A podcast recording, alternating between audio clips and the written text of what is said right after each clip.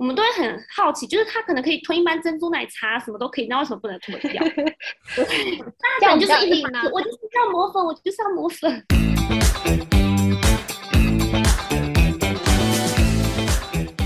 欢迎收听今天的百叶豆腐，我是主持人小蛙。我是小鱼，哎，我们是一个专门在找各行各业，然后访谈他们在那个职业心得的节目。那希望透过这个节目呢，能跟大家介绍这个职业的细节，让大家更了解未来职场选择的方向。那今天呢，我们很荣幸邀请到最近应该也是非常辛苦的一个职业。我其实我不之前口罩很辛苦啦，但我不知道疫苗有没有关系。那让我们来欢迎药师 Elaine，耶嗨，Hello，，Elaine，你需要自我介绍一下吗？嗯，大家好，我是 Elaine。然后我之前是原本是医院药师，然后最近就是转到社区药局当药师这样。那我们就从求学生涯开始念好，就是我以为开始从 从小时候开始讲起，从是从小学开始讲起。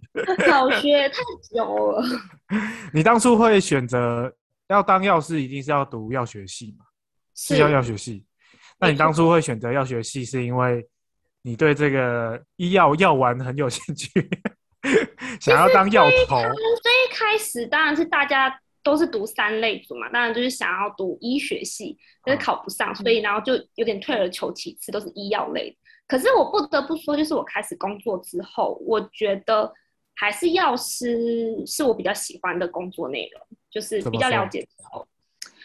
因为我觉得台湾的医生真的是太辛苦了吧？我觉得有一点点没有生活品质啦，相对的来讲的话对啊。那你那时候考上药学系，你没有想说要重考，因为你一开始是有一个医生梦。我那时候是原本想象说我可以就是比如说转系考之类，但是话也没有。哦，上药学系再转学到转系到医学系，这个是容易的吗？不容易，可是还蛮多人这样的，或者是也有现在蛮多人也会读完大学，然后再去考学士后中医或学士后西医也有，就是读完大学才去读的一个制度这样子。那这样出来也可以当医生，如果对顺利毕业的话，OK。对，也是顺利毕业，然后再去考执照，也是可以当医生。OK。嗯，所以药学系在大学里面都在学一些什么东西？跟化学比较有关系吗？跟化学比较相关一点，我觉得化学跟生物的比重比较大。应该是这样讲好了。小云，你先来讲讲你对药剂师的刻板印象。药剂师就是药头嘛。来来，暂 暂停，暂停，先先暂停一下。我先我先帮那个依恋做个心理准备。嗯，小鱼有时候讲话都会比较直接一点。没 有，你不要误导来 好不好？来，刻板印象，请说。没有，我只是说药师好像就是专门在小房间里面包药的，是不是？然后我哎就你昨天是觉得药师好这样讲的吗像记忆都很好，嗯，我觉得药师昨天的记忆都很好。你昨天是这样讲的吗？我是啊，你不要误赞。好好，没有，我可以今天帮大家解惑。对，就是可能我们会一般人的刻板印象就是觉得，哎，药师就不过就是照着照着医生的处方签在分药。对啊，我们会没有办法理解说这个的专业性在哪边，就是说，这样你在大学要学的专业是什么？我觉得更多除了就是化学、生物比重重的话，更多是备课，就是比如说是像是药物化学啊、药物治疗学这一类的，就会越当然年纪越大会越深入。可是你们不是就是是照着医生的处方先，比如说 A、B、C 三种药，你们就拿 A、B、C 三种药，然后包起来给出去，但这样不就会感觉就是没有办法把你们的所学用在你们平常的工作上吗？其实我们从调剂开始，我们就有在生父的审核的责任，包括他这个药，因为其实医生他频次，比如说一天吃几次，那是都是他们自己编的，当然有可能是电脑带入，可是有时候他们会错误，所以如果那个处方是错的，我们在调剂的时候发现，就必须要打电话给医生，因为如果我们发我们没有发现，我们也会有责任。哦，所以你们等于变成还有一个多一层把关的概念。对，哦，而且健保规范我们也要去管，比如说健保规范说一个月最多它就是开几次，那我们可能要发现这件事情，或者是这个药他们有重复用药，我们也要发现这件事情。我以为这些都是电脑程式推带入、欸，就是今天医生开，比如说，呃，他是感冒好了，感冒就可能是流感，流感就会自动带入，这些是流感的标配，然后医师那个药师就会直接嗯拿就好了。对我以为是这样，大部分会有一个，他们大部分会拷贝之前的病例，然后再去做增减。比如说高血压药好，高血压药可能有很多种，那可能因为医生他熟知的是商品名嘛，那我们比较熟知是它本来的名字。那可能医生不知道这两个药其实它有重复的药，比如说这个成分它有两，这个药还有两个成分，另外一个药有 A 加 B 的成分，然后它们里面其中一个成分是重复的，可是医生不知道，那他可能就嗯同时开了这两个药。那我们就要发现哦，这是重复用药，然后我们就要跟医生说。其实我在乡下看病的时候，就那个诊所的医生好像也没有什么电脑可以直接带出来。我看他在打字都是直接打什么什么药，然后多少什么什么药多少。哦，诊所可能就直接是这样。对啊，大医院嗯才会带公式，感觉是这样。嗯，对，可是我不，我其实不太清楚他们的开药系统是怎么样，但是反正就是他们有可能会开错次数，或者是总量错误，或者是重复用药这些问题，变成是我们在调剂或是在整合或在发药的时候都要发现。那有没有过说，你觉得你们觉得医生这样开不对，但是他坚持是这样子？他如果坚持我，反正我们问过，我们就会备注起来，因为代表我们已经确认过，如果嗯真的是有什么事情的话，那就会责任归属就比较清楚。哦，就是如果你们问过，他确定要这样，那最后出问题就是医生的责任。对对对，大概是这样。先把责任划清楚。我喜因先甩锅为我们一定要发现，这些要发现，就是靠你们之前大学所学的，然后就嗯可能要记在脑海里，是这样吗？因为我看你们在准备药的动作要非常快。对我觉得大部分常见的药，就是包括从学习到实习到工作累积经验之后，就会变成是你记忆中的东西。可是比较冷门一些东西的话，可能还是要去查一些线上比较专门资料库去去比对这样。所以你在配药的时候还有时间去查吗？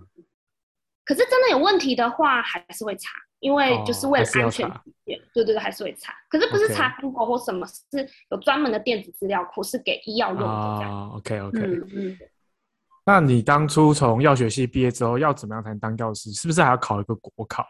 国家考试？对我们是那时候是一年好像有两次，可是我们比较幸运的是，我们好像是一次考完所有的科目。然后嗯现在听说现在就是我们那时候我有点确忘记考几科，假设是考个七八科，就是一次考完，就是那两三天嗯就是考完全部。可是现在的学弟妹好像他们是分阶段，可能第一阶段是大大学不知道几年级的时候考第一阶段，嗯然后你考过毕业完再考第二阶段这样。所以他们就比较难一点。嗯，好那你考几次？考一次啊，啊，好 一次就过了，你干嘛？啊，我没有，我我是想要问好不好考？嗯对，好不好考？觉得，因为其实它是平均及格啦，但是我也不能说好考过或不好过，因为这样讲好像都不太好。因为我讲很好过，然后万一有些人考考不过，他就觉得很难过。没关系，你就笑他，反正没有人知道你是谁。但是会考试的都是嗯会考那个考试的都是药学系的学生嘛？药学系基本上都是各个学校应该都是蛮高分的一个选项吧？会考那个考试只能只能是药学系才能考药师的国考。所以你不能无缘无故去考药药学系的药剂师执照，就你一定要有那个学历证明。那嗯你是说他那个考过，就是说他可能设定说八十分及格，你只要过八十分就就会过这样子不。是，是六十分及格，哦我们只要60分及全部平均六十分就可以。哦平哦是平均哦，蛮难的啦。对对对，因为有不是说。不是说每一科都要六十分以上。我我之前我们的那时候是这样，我有点不确定现在的学制是怎么样。之前我们是总平均六十分，哦，总平均六十分，感觉条件有稍微的放宽，我觉得是 有稍微的放宽啊。可是以前我们在考物理化要学的时候，考六十分就是很难的、就是高标了耶。你还记不记得我们那个年代？我们那个年代，你是说高中还是大学？高中啊，高中考大学的时候啊，对啦，因为那时候复选题很鸡巴、啊。不行，我物理没有考六十分，OK，哦，你们到药学系还要考物理不是我说高中考大学啊。哦，高中就别说了。对，我们那一届好像蛮难的。那你之后在当药剂师之后，你的第一份工作是去大医院的？对，区域教学医院不算是医学中心，但是就是第二第二忙的这样子，嗯第二阶段这样的医院。你们怎么 你们怎么去选择要去哪一间医院？其实是看自己的想法、欸，因为每个人想法不一样。比如说，有些人就觉得听说医院很忙，他就是不想嗯去医院，他有直接去药局，又直接去诊所。嗯那大部分的人会觉得会希望先去医院学个经验，然后再嗯决定之后继续留医院吗，还是要去别的地方这样。哦，我的意思是说，就是假设说我家里住台北，我就是想进台大医院当药师，那台大医院的药师是怎么招聘？就是他有开缺出来，嗯，台大医院好像比较特别，听说大部分去台大工作的好像要台大毕业的，其他医院好像就是就像你在投履历一样啊，就是你嗯投、嗯想去哪一间医院，你就是投，然后再去面试，就这样。OK，哦，是啊，那个所以医师也是跟我们这种庸庸碌碌之人一样，就是药师啊，大家就是药师就是准备好自己的履历，然后有开缺你就把它就投没错没错也是开104面试等等等，然哦，也是开一零四这样。对，没错没错，就像找工作那样。刚小鱼说庸庸医师也是庸庸碌碌之人，不是，你不要断章取义。真的很强哎、就是像找工作一样啊。啊，好好，OK。嗯、那在大医院工作呢？我想问的是，因为我之前其实有听过另一个节目，就是在大医院工作的时候，他们有包错药的时候，那你有哪一间医院啊？哎，我觉得多多少少都会发生，就是每一那间医院多多少少都会发生，嗯只是情况大小这样子。不要说你好了，你有同事包错过吗？当时候的情况是怎样？你要怎么处理啊？因为其实我们基本上我们工作会有三关，就是大部分的比较规模大一点的医院都是调剂一关，然后中间会有个审核药师，审核药师会再看一遍，然后嗯最后还有发药，发药理论上也会再看一遍，除非是医学中心比较忙，我不确定他们会再把看一遍嘛，我我这个我就不确定，但理论上会有三关就对了，所以是大医院呢？嗯，大医院才会有这三关。理论上，对对对，所以大部分的错误应该都会被挡下，因为已经经过三个人，除非就是很不幸的，就是三个人都没有看到，就刚好眼馋没看到的话，出去了，那可能就是，当然是尽快的发现，然后赶快就是联络病人去。追他啊？我觉得他出去了就难追回来嘞。这是大部当下会知道分都会错吗？比如说，比如说，呃，之前我曾经发生过冰箱要忘记给，因为那个是流程的问题，但是后来改过流程就好了。然后冰箱要忘记给，可能就是我们我们外面有个小冰箱，它是当天的冰箱要才会放外面。那可能我要下班前，我就会去 check 一下，说，哎，里面还有没有冰箱药？如果还有，看要看一下它是不是药还没领走吗？还是怎么样？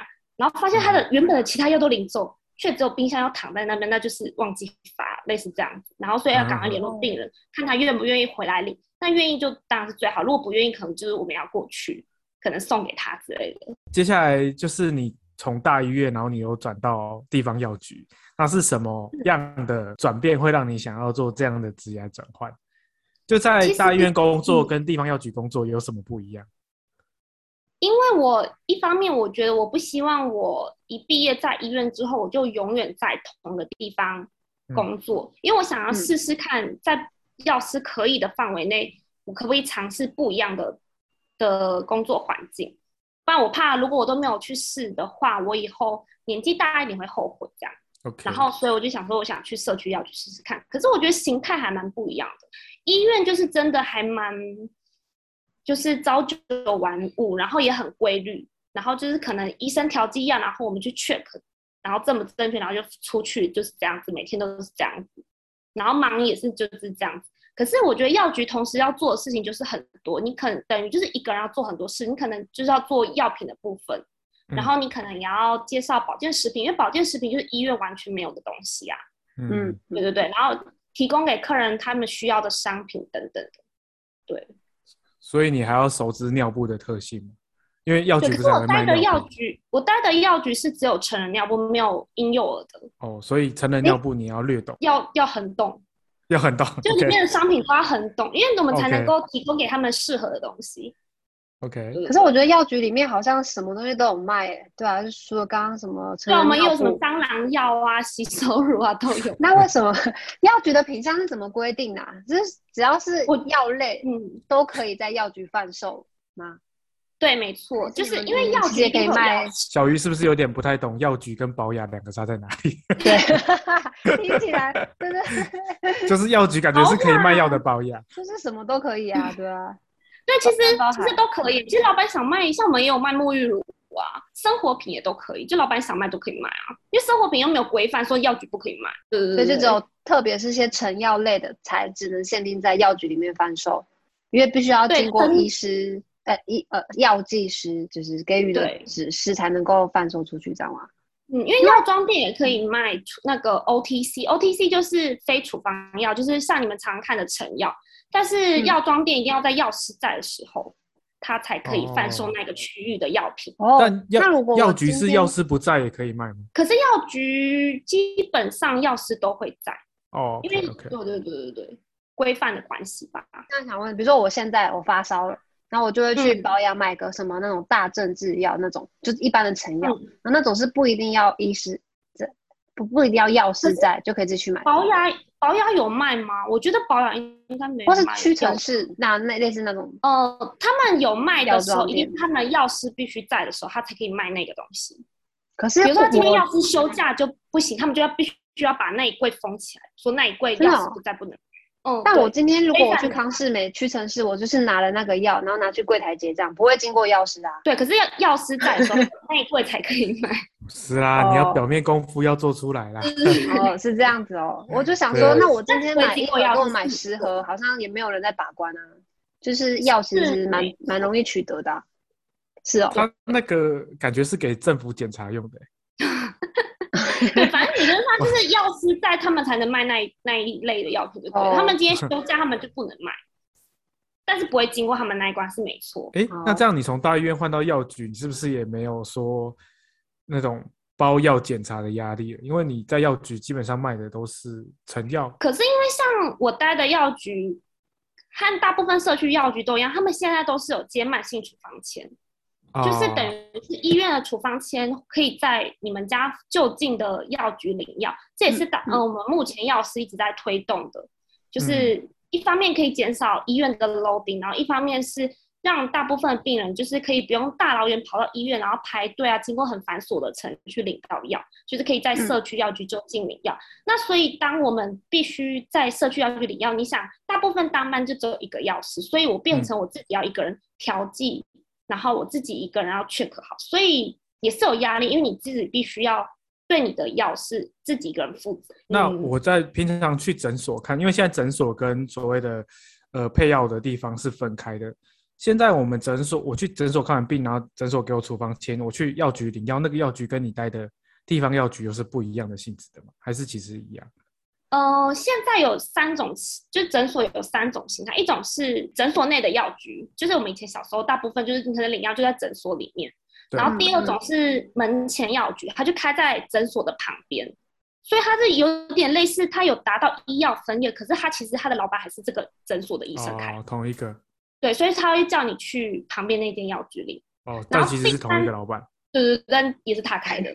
然后再来就是第三种，就是他可能也也没有自己的门前药局，那他就会开处方，然后病人就可以拿着处方到任何一家健保药局领药，那他也可以到我们的药局领这样。哦，所以哦如果我在诊所看完医生，然后有处方签，我也可以到你待的地方药局去领药。可以可以，如果你有这个药的话，有没有可能你没有这个药？如果我们偶尔如果比较冷门的药真的刚好没有的话，我们会问客人说，因为他一定是住附近嘛，问客人可不可以等，我们都可以帮他准备这样子。哦，去调一些药过来。哦，对对对，或叫药这样子。哎，当初为什么要规定说我的诊所里面不能有药局啊？因为那是因为从某一年开始推出医药分业，希望医生跟药师的两个专业可以分开来，这样嗯子药师也可以更执行他的嗯专业部分。这样但是不然的话，是是不是以强制强制吧？可是我家附近的小儿科好像还是合到底在一起。有没有到他可应该能是说，是不是以前的地方诊所他的药剂师配药的，他根本就没有药剂师执照，会不会这个状况？可能以前早期的诊所里面的那种不一定是药师在配，很多护士吧，对，对啊有可能，或者是就是结账的人之类的，对啊，反正他只要知道什么东西放进去就好了，他不用经过专业的判断之类的。嗯嗯嗯，然后现在医去抢就是在推行医药分，也就是希望是医生开处方，然后到药局领药，这样就是让他们各司其职的感觉。记得就是如果你可以在诊所里面领药的那个窗口，窗口旁边好像都会贴一个贴纸，就是说它是可以拿药的地方，所以感嗯觉是而现法规在越来上越强制。那几乎就是可能就是像门前药局，就是其实也是医生开的，可是好像好像是开了一个药局在旁边的感觉。那就像你刚刚讲的，就是你大概有讲一下你在当药剂师平常的工作是这些嘛？嗯，那可能我们我跟小鱼之前在讨论的时候，会觉得，哎，这工作会不会 让你觉得有点没有成就感，还是怎么样？你会有这种感觉吗？白嗯讲白一点的啦，就是说，哎，这个工作在大医院的药师听起来有点单调，工作内容嗯，会不会觉得有点无聊单调？就是不知道成就感是来自于哪里？我觉得医院如果他有门诊跟住院嘛，我觉得门诊药师会有点这样，因为他就是忙的时候就很忙，就是一直被时间推着走，因为你要很快速的时间去调剂，然后去审核、去发药，然后发药又面对很多病人的压力这样子，嗯所以每天就是一直这样、一直这样子、一直重复，所以会比较无聊一点。可是我觉得像在住院的时候，因为这住院，我觉得审核处方签又会更更花更久的时间，因为住院病人的情况比较复杂，可能你又要去看他肾功能，又要看小朋友的剂量啊什么什么的。然后我觉得这个就会比较运用到比较多的专业思考时间，就比较有成就感一点。就如果发现医生的错误的话，你们应该不太会跟医生吵架，就提供我们的建议吧。大部分其实大部分医生都人还蛮好，因为我们也是提供我们的建议。那比如说刚好真的是他没有看到，他会谢谢我们。那如果是我们不知道，因为可能医生有他们自己考虑的面向，可是我们嗯那个当下我们看那些数据看不出来。那医生也会跟我们解释，药局的成就感就比较大一点，因为比如说药局可能就是一个人来，就是我觉得有点半诊所的那种感觉，就是因为我们变成要去解决这个客人的问题，可能他今天是湿疹啊，他今天是需要什么样的心血管保健食品啊什么的，然后我们就可以透过我们的解说啊，然后让他找到他适合的产品。我觉得药局的成就感就会比较大一点。哦，就是除了给药之外，然后连他其他的生活行为你都会一起帮他照顾到，就可以推荐买买他其他有的没有的。就感嗯觉比较用到你的专业。嗯，没错没错，我觉得药局现在给我成就感会比较多一点。所以你的职业到现在，你还没有觉得说，哎，这个职业有点无聊，有点后悔，目前还没有。我觉得我后悔的是在于，因哎，什么薪？当药师要后悔什么啊？就是觉得我觉得太无聊啊。我觉得是因为工作性质，就比如说，我觉得医医疗业都是一样，就是包括我们的台风假还是得出勤啊，然后嗯我们也会有轮大小夜啊，然后我们过年永远都要跟人家排班，我们连假永远都不可以连假，类似这样子，就是这一点会一直对耶让我觉得。对啊，我就想说，有时候想说我，如果我是那种办公室的那种一般的办公人员，好像也不错，就可以跟着大家就见红就休息。那你们这边，你们通常都你们的就是假期是怎么安排啊？你们有多少的假是是和？我们是有特休啦，只是我们我们也会放一，就是比如这个月有多少红字，我们会放到红字的假嗯的天数，可是我们不会刚好放在红字那一天。因为是你们都要轮流吗，就是按照人力。对，因为红字的话，可能还是有些人会出来值班啊，那你就可以把那一天的假划在别别天。这个制度是不管你是在大医院还是在诊所都是这样，是不是？基本上应该是，除非可是有一些药局，它可能比较少见的药局，可能他自己也想要遇见红就休的话，那当然就是看老板。可是应该大部分不太会。假设这个月有十天的休假日子，就加上六日的话，那你就是你这个月一定可以休得到十天，只是不一定会刚好休在假日就对了。哎，那我很好奇，就是一般药局的那个营业时间啊，是老板说了算吗？对啊，老板说的算。哦，所以不用不用像什么特定的公家机关，就是有一个九点到六点或者到八点之间因为它，就一切都等于是开看店的私人的。对，就开店的意思啊，就是看老板想开什么时候，包括台风假，或者是你想休六还是休日。像我们，我这间就还不错，它是固定休礼拜天，就是老板他自己就是觉得应该要休一个礼拜天这样。嗯嗯嗯，嗯，哦，一般药局不是都是一到日，然后都会开，所以你们的是有休礼拜天。对啊，对啊，所以我就觉得他们对员工还不错，就是礼拜天就固定是关店。药师有没有所谓的 KPI 啊？KPI，你说比较有工作价值的就是说地方吗？嗯，就是讲中文。就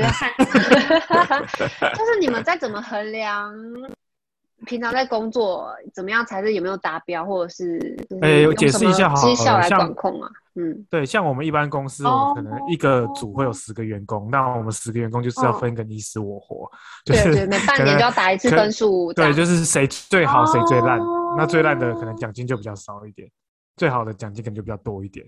那这个制度在你们药师会有同样的制度吗？还是你们就是也没有在打所就是谓的考级这件事情？哦，我觉得医院比较没有。医院的话，因为大家都是被时间一直推着赶，然后如果你太调剂的太慢，就是你那边会淹水。我们就俗称淹水，就是你的药袋就累积了一堆，都还没有调剂。所谓的 bottleneck 瓶颈是不是？对，对对讲就比中文较没有 有有绩效，可是绩效是大家一起 share，就是在医院比较是这样。然后在药局就是看也是看老板制度，有大部分是个人业绩的话，就会看谁卖的比较好。哦对这样你们不就是卖药的，俗称那些在药局保健食品啦，主要还有卖是保健食尿布啊，对，保健食品比较有利润，尿布可能也没什么利润。你在药局还有嗯业绩压力哦。可是我们这间店没有，所以我觉得老板也还蛮好的。他没有我们个人业绩，他就是一个团队的业绩嗯这样子。对，所以就比较不会说有抢客人的情况。嗯，所以这样听起来，你们在药局的工作就是，可能老板会给你一个基本的本薪，然后再根据你们这个月或这一季大概卖了多少产品，然后再把那些赚到的钱利润再分给你们嘛。对，大部分会这样。其实医院也是，医院就是有个基本的底薪嘛，嗯然后可能会有一些额外的津贴，可能大夜班的津贴、小夜班的津贴，或者假日班的津贴。然后另外医院也会有医院的绩效，因为它一定会有一些利润的部分，然后它的绩效可能就是就是呃所有的员工分，可是实际的分法其实也不是很清楚啦，就是看他们怎么分这样。好奇医院的绩效是什么啊、这个月多了五百名病患，处方好像都会有利润啊，还有一些药价差什么的。哦，就是我想问一下，就是因为现在的药不是都会有很多，然后就跟你们药药师去配合，就是可能说服你们去用他们家的药，那就是所以是你们可以去控制说你要引进哪一些，然后你要怎么去赚他们价差，这些都可以去考量到，就比较偏商业性质。那个好像是比较像主管阶级会去做到的，可能医院都会有类似药委会之类的，但是它不是只有药师，可能也有医师，所以他们会一起讨论，比如这一季的什么药嗯会用什么东西之类的，然后或者一阵子可能会换药。当然，我觉得跟利益多、跟利润那些多少会有点牵扯，然后也会牵扯到一些缺货，有时候是刚好原厂要缺货，他们可能就会要用别的药去去做更换之类的。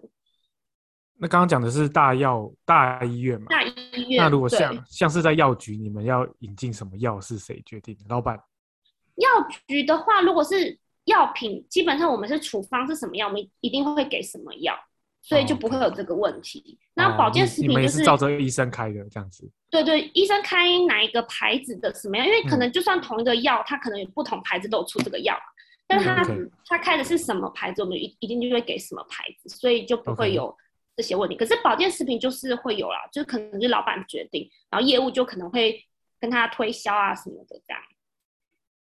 你们不能决定，嗯，还有什么？你们会去推荐老板吗？不会。我们如果有不错的，我们会推荐。可是大部分，比如说有业务来，我们还是会转接到老板那边，因为我们比较难去做决定。所以你们不会拿到回扣之类的。不会抽佣金，我们想要问的就是你有没有有没有机会拿回扣。那现在最夯的保健食品是什么？你最近推的最夯的，来推我，我觉得推我。可我觉得就是付费的心血管方面的，或者是鱼油，或者是抵增强抵抗力。哦，因为疫情嘛。但疫情现在最卖最凶是普拿疼跟维他命 C，这两个都卖啊到出货。因为打完疫苗需要吃的。对，而且 OK，大部分的人会有迷失，就是一定要广告品，因为其实普拿疼这个成分非常常见，就是就算医院也有这个成分，只是它不会有一个盒子上面写普拿疼，它可能是不同厂商出的。可是哦有一些比较嗯有迷失的人，他可能就说我就是要拿着写普拿疼的那个药，我以为是这样子哎，等下 我普拿在那里疼是牌子吧？是阿司匹林普拿疼是成分，牌子，阿斯阿不是阿司只要有阿司匹林的就可以了。不是阿司匹林，是阿非他明哦。对，阿司匹林是另外一个东西，反正就是一，反正它就是一个某个成分，反正它就是某个成分，但是很多牌子都有生产这个成分，然哦后包括医院开的止痛退烧也会有这个成分，但是很多厂牌都在做，就对了。但是民众的就是只要指定普拿疼这个牌子。少就有一些会被我们就是用专业的建议跟他讲说，其实是一样的东西，只是他们不同厂牌，有些会相信啊，有些人就说不要，我就是要普拿疼，但普拿疼现在又缺货啊。因为医生医生跟我们讲都是说，你回去如果有什么症状，你就去吃普拿疼。然后我就以为说，哦，那就是这个东西普拿疼，我就以为是一定有个东西是写普我拿觉得是。因为是因为那个是大家最熟知的吧，因为他不可能把所有牌子都讲一遍，可是讲普拿疼大家都知道那是什么东西。可能给你个范称这样子，医生是用代对称。对对，一个代表、哦代表性的东西。对对对对，诶，那像这样子，你在就是加上说一些奖金的部分，你觉得你在大医院跟在药局的工作薪资有差吗？以你个人经验来说，我觉得通常药师来讲，北中南越北部薪水会越好，然后医院的薪水理论上会比较低，通常都是这样。OK，哦，在大医院然后药局水对，药局跟诊所就是看你跟老板怎么谈，因为每个人工作经验不同，跟老板谈出来结果会不同。OK，那我们来讲一下，就你所知，如果刚毕业的话，嗯，大医院的薪资会大概落在哪边？北部大医院我觉得可能就是五万出左右而已。哦，那有刚进那刚进去，嗯，刚进就有五万，其实不少，其实，不错可是因为药师变动不大，我觉得他不会说一下子让，他不会说因为你年资会变成到十万，不可能会这样。哦，他有天花板。对，range 不大，对。但是出去外面药局，我觉得弹性会比较大一点，就是有可能会到嗯八万之类的，七八万有可能。哦，尤其是如果说要跟你销售业绩挂钩的话，有些人嗯很会卖东西。对，或者是老板跟你谈什么做一休一啊，有些药局都是做一休一。嗯，然后医院可能我觉得主要是靠一些大小夜津贴啊，然后还有年终啊，因为有时候是要看年薪，医院的年终会比较多。比较多是大概几个月啊？我觉得要看底薪，因为每个医院的底薪不一样，像有些嗯底薪就是很低，有些底薪可能是他就算你最后拿到的薪水一个月也是五万，可是他底薪可能就是两三万而已。然后像我之前哦待的医院就是属于底薪比较高的，可能就底薪就差不多快五万这样子，所以可能嗯年终就是一点多个月，可能一点八啊之类的，哦，OK，嗯，类似这样。这样听起来就好像医疗行业的人员都有薪资都有北中南的差距。欸小云，你还记得我们之前访问那个物理治疗师，他也是说中南嗯部的薪资比较低一点。可以理解啊。可以理解。而且我觉得差距还蛮大的欸、可是我觉得，比如说台中薪水也会比桃园低，但是台中物价我觉得也不会低到哪里去啊，就不是说低到超便宜那样子啊。是不是跟嗯什么所谓的医疗量能有有关系啊？台北北部就是人口比较多啊，所以可能理所当然各大医院拿到的整个大饼本来就资源比较丰厚，所以配给的药剂师他们当然就是薪水会比较高一点。可是中南部的人口就相对在那里就业人口就比较少，所以你服务到的对象就比较少，所以整个医院能够得到的那整个 package 就比较低啊。会不会是会这样？可是我觉得，就拿桃园和台中比来讲话，我觉得台中嗯就是感觉就是大医院，因为台中很多医疗医学中心的感觉，很多大医院。可是因为他们整体的呃风气，就是可能薪水行情就是那样，所以即使他们感觉病人会比较多，但他们薪水可能还是一样。所以我觉得嗯可能也不完全是这医疗量能的问题。而且这几年啊，中南部的生活所需要成本涨得很高、欸，小云，你记哦得那个永康那边啊？我前几天看到房价吓一跳、哎，台南对啊我在永康啊，台南现在很贵耶，对啊，你永知道我们，康是因为被台积电给炒起来的吧？可是你知道我们在读书的时候，大概一瓶是十几万嘛，现在是一瓶到二七二八，哎两倍，哦，那跟翻两倍桃园差不多哎，对，已经跟桃园差不多了，很可怕。嗯，对啊，嗯所以我们中心希望就是中南。中心应该还是比较便宜吧。嘿，上次我们回台南有吗？你觉得？我觉得好像有涨 没有价，好像有偷偷涨。对，都有偷偷涨价，因为房租变贵，感觉就会偷偷涨价。哦，对啦，我们希望那个中南部的医哦疗人员可以薪资可以改善，不然我觉得好可怜。涨起来，涨起来。对啊，因为我觉得真的有时候会考虑到这个，帮你喊就是可能做的事情也是很忙，然后但是哎可是就是会不会是因为这样子？我觉得在中永和，就是台北、新北这一带，就是我觉得我家自己这呃，可能十年来街街道里面开了很多间药局、欸，我不知道是因为是疫情的哦关系，还是说因为我们是这里的人口本来就比较多，而且老年人口也多，然后就会有一些就是因为可能年龄结构就比较比较长吧，然后很多哦就是需长照的一些照顾者，然后所以我就觉得我们家短短一条巷子，可能从捷运到我们家里这边就开了好几间药局、欸，开药10到局10间是不是很好那赚很？竞争的对啊，是不是很好赚啊？因为但是卖的你们卖的都差不多东西呀、都是药，然后跟一些那就是看服务品什么了吧？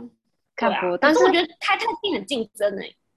对啊，我觉得我们家这边开药局的密集程度跟 Seven 差不多哎、就是没两句 哎、药局不然是 Seven，真的我没有胡乱，可是不得不说，我们真的算是比较没有被疫情冲击到的，哦，就是疫情受惠的行业。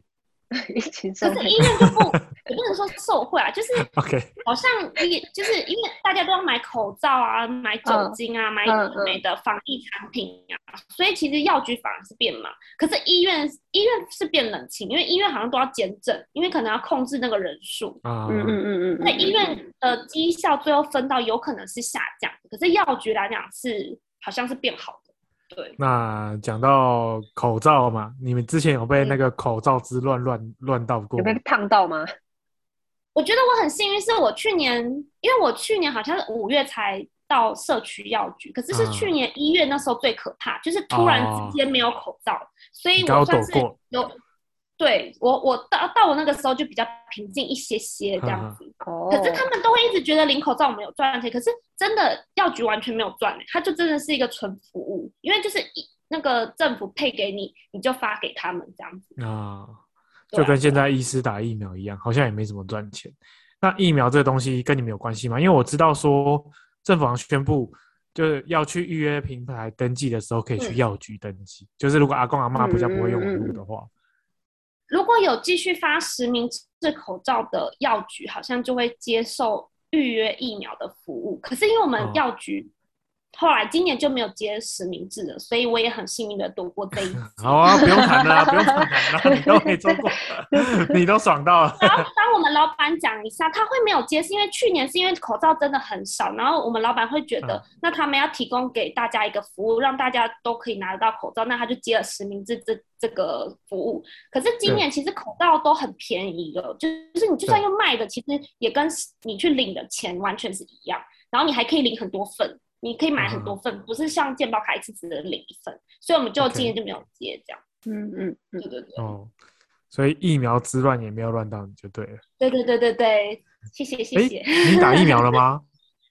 我打 A Z 第一季，因为那时候我们刚好桃园第一批好像有造册，就是帮我们的医疗人员造册，所以 OK，那时候我有打第一季。可是第二季好像八月多，好像也要自己预约的样子。啊，啊就是你也是要去那个平台上预约。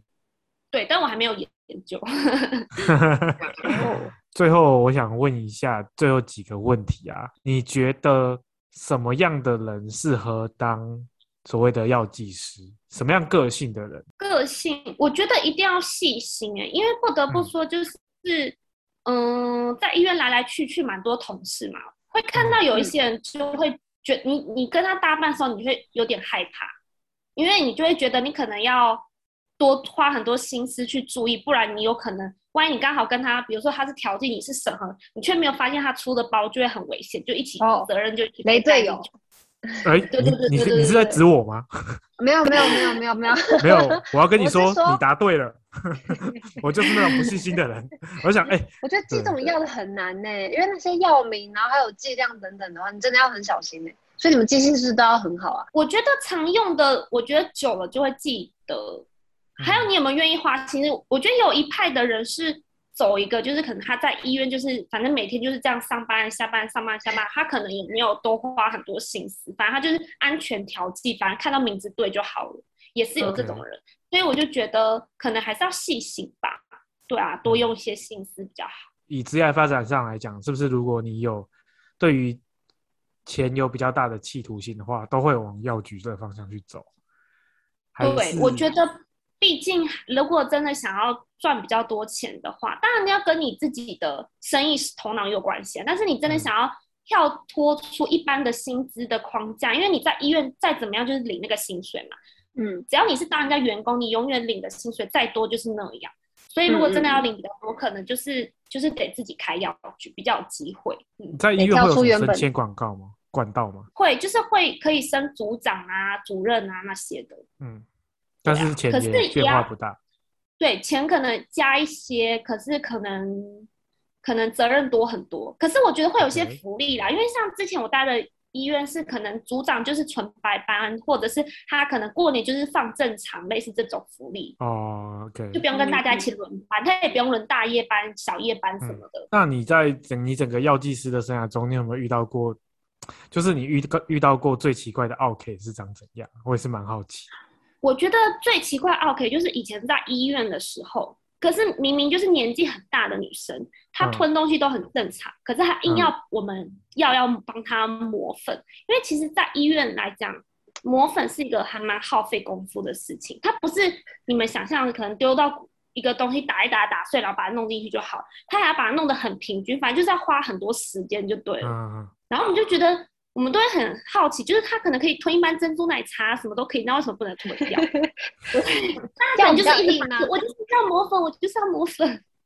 对，哦其实我们还蛮不鼓励磨粉的，包括小朋友也是，因为小朋友最近都是在推那个儿童专门的药，就是它都是药水。一方面是它的剂量其实是比较精准，然后二方面是其实小朋友磨粉啊，磨粉剂我们不可能磨好一个就洗，顶多就是用它的吸尘器吸一吸而已，就是有专门的吸尘器去吸那个粉末。可是多多少少可能都会残留一些上一个小朋友的药啊之类的，也有可能会有一些分分不平均的问题。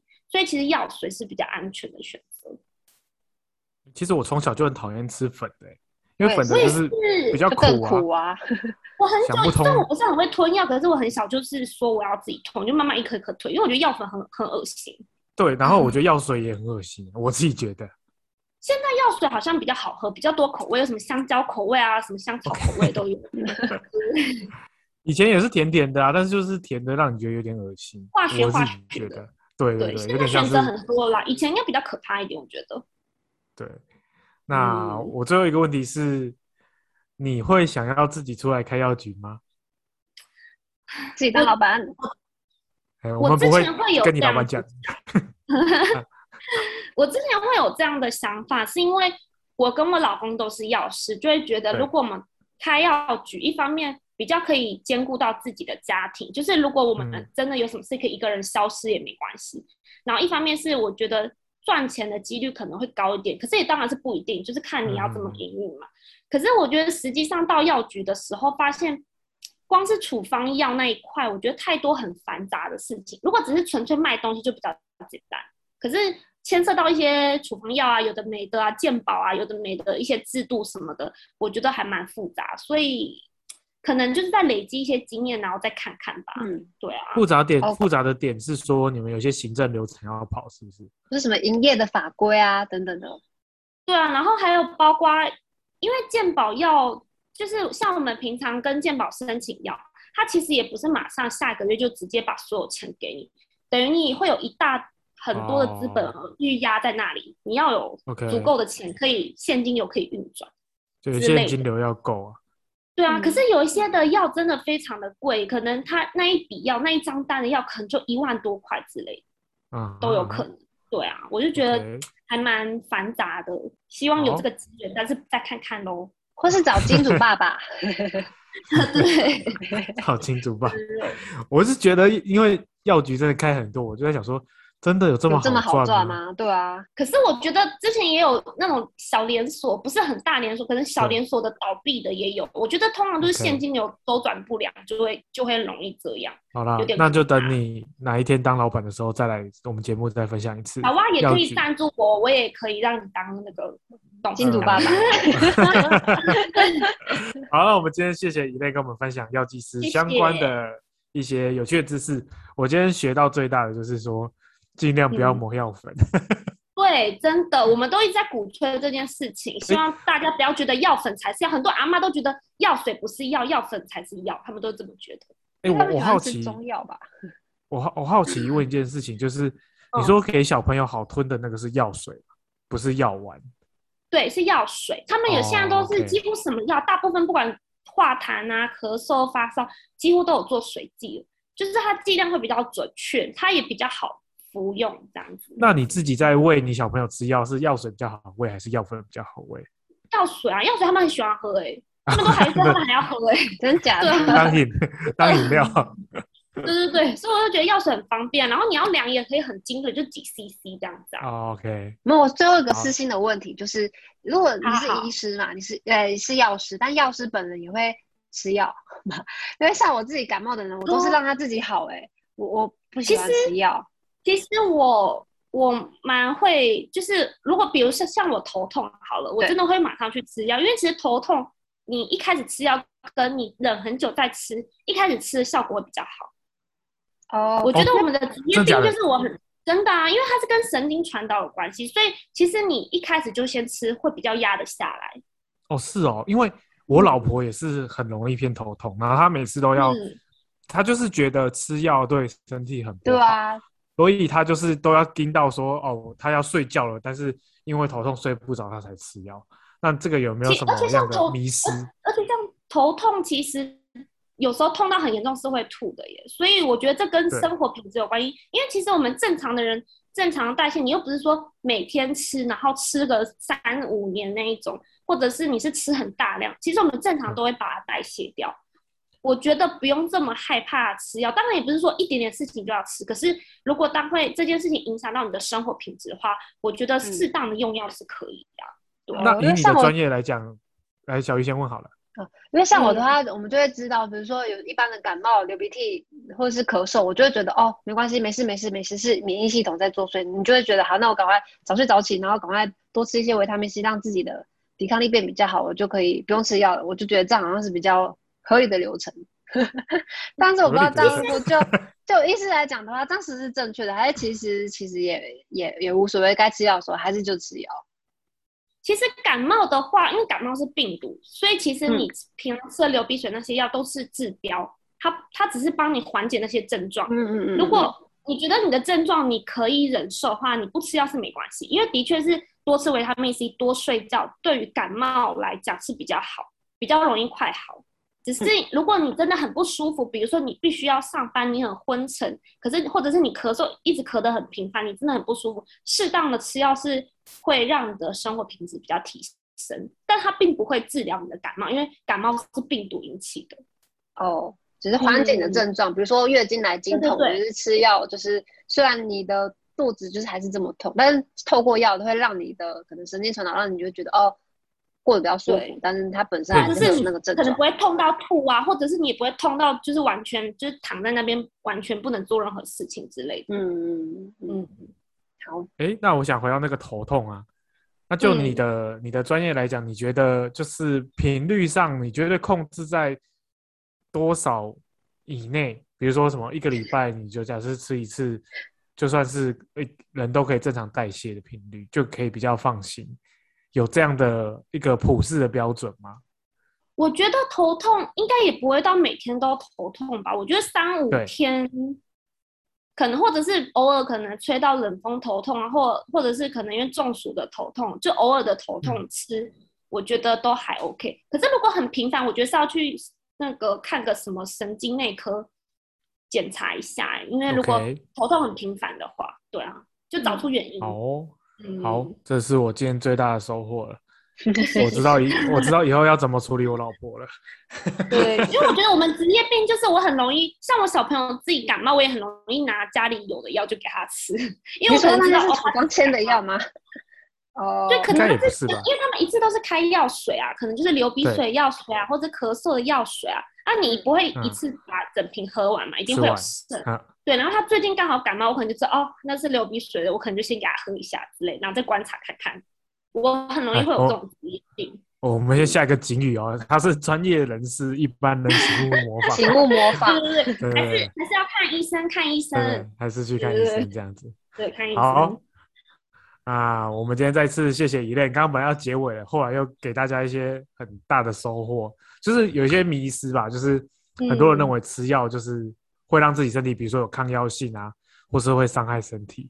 但其实适度的话，对但其实适度的话，人都是可以代谢掉的，然后嗯反而会让你自己没有那么不舒服。嗯，那我们今天的节目就差不多到这里，那我们再次谢谢伊莲，谢谢。也谢谢小王，拜谢谢拜，好，那我们下期见喽，拜拜，拜拜拜。拜。拜。好。